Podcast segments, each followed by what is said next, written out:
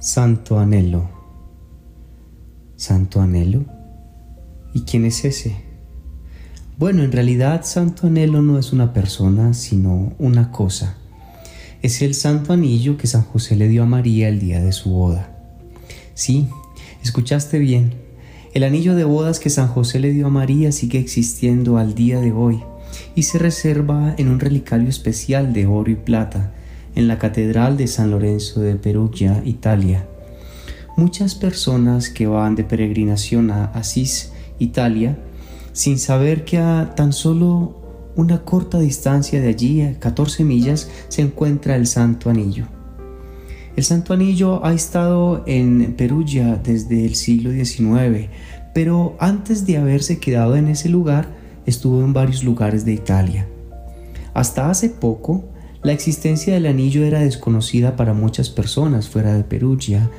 Incluso muchos santos no sabían que existía el Santo Anillo. Gracias a las visiones místicas de la beata Ana Catalina Emmerich, la gente de todo el mundo ahora tiene conocimiento del Santo Anillo y el lugar exacto donde se encuentra. Es interesante que la beata Ana Catalina jamás vio el anillo en persona, solo lo vio en sus visiones místicas pero jamás supo en dónde se encontraba. La información sobre su lugar preciso solo se supo después de su muerte. Y aquí el cómo. Se reportó que el 29 de julio y el 3 de agosto de 1821, la beata Ana Catalina recibió visiones relativas al Santo Anillo. Antes de las visiones, ella no tenía idea de que el anillo que San José le había dado a María seguía existiendo. Y ella dijo, vi el anillo de boda de la Santísima Virgen, que no es de oro, plata, ni de ningún otro metal. Es de color oscuro e erizado.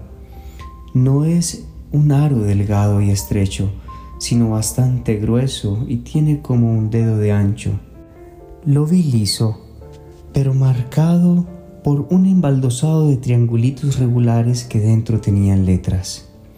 La superficie está lisa por el lado que queda por el lado interno de la mano. El anillo está marcado con algo. Vi que lo guardaban con muchos candados en una hermosa iglesia. La gente piadosa que quiere casarse hace que toquen con él sus alianzas. En agosto 3 de 1821 ella escribe, estos últimos días he visto muchas cosas de la historia del anillo de boda de María, pero con tantos sufrimientos y molestias no soy capaz de contarlas de forma coherente. Hoy he visto fiesta en la iglesia de Italia donde se encuentra este anillo de boda. Me pareció que estaba colgado en una custodia encima del tabernáculo. Había allí un altar sobriamente adornado en el que a través de mucha plata se podría mirar profundamente por los intersticios. Vi que tocaban la custodia con muchos anillos. Durante esta fiesta vi que María y José se aparecieron con sus trajes de boda y ambos al lados del anillo. Fue como si José pusiera el anillo en el dedo de la Santísima Virgen María y entonces vi como si el anillo se moviese y resplandeciera. Conforme a las visiones, la beata Ana Catalina supo que el anillo de bodas estaba en una iglesia en Italia, pero nunca supo qué iglesia o ciudad y murió sin saberlo. Unos años después de su muerte la gente comenzó a buscar los lugares de muchas de las cosas que la beata Ana Catalina había reportado ver en sus visiones. Increíblemente el anillo y el lugar fueron descubiertos. El anillo fue encontrado en la Catedral de San Lorenzo en Perugia, Italia. Se descubrió que se encontraba en un hermoso relicario representando una custodia, exactamente como la beata Ana Catalina lo había afirmado.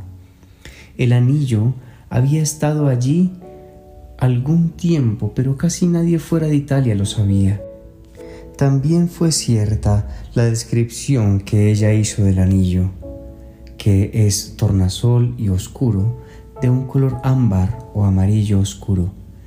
En ocasiones cuando hay mucha luz solar en la catedral, el anillo se ve como blanco lechoso. Un aspecto fascinante de las supuestas visiones de la Beata Ana Catalina son las fechas en que ella vio el anillo que ocurrieron en sus visiones, el 29 de julio y el 3 de agosto. Sin que ella lo supiera, esas fechas coinciden con la época del año en que los peregrinos visitan la Catedral de Perugia de camino a Asís para asistir a la celebración anual de la fiesta de los Santos Ángeles en la Porciúncula el 2 de agosto. A finales de julio o principios de agosto se ven grandes grupos de personas venerando el anillo de una forma especial. Tanto a las parejas casadas como a los que están por casarse se les permite tocar el anillo con sus propios anillos para recibir una bendición en su matrimonio. Al parecer, la beata Ana Catalina fue testigo de esos sucesos en sus visiones. Actualmente peregrinos de todo el mundo viajan a Perugia para ver y venerar la reliquia. El beato Papa Pío IX veneró el anillo el 10 de mayo de 1857 cuando visitó Perugia y también celebró la Santa Misa en la catedral. El beato Bartolo Longo nos dice, oh, qué amor tan puro se tuvieron los vírgenes esposos. Más que Adán y Eva en los primeros días de su inocencia, José y María fueron la delicia del Señor, el éxtasis de los ángeles en el humilde hogar de Nazaret, que era similar al Edén en los primeros días de la creación. Todo era santo, todo era inocencia, todo era hermoso. Jesús, José y María, les doy el corazón y el alma mía.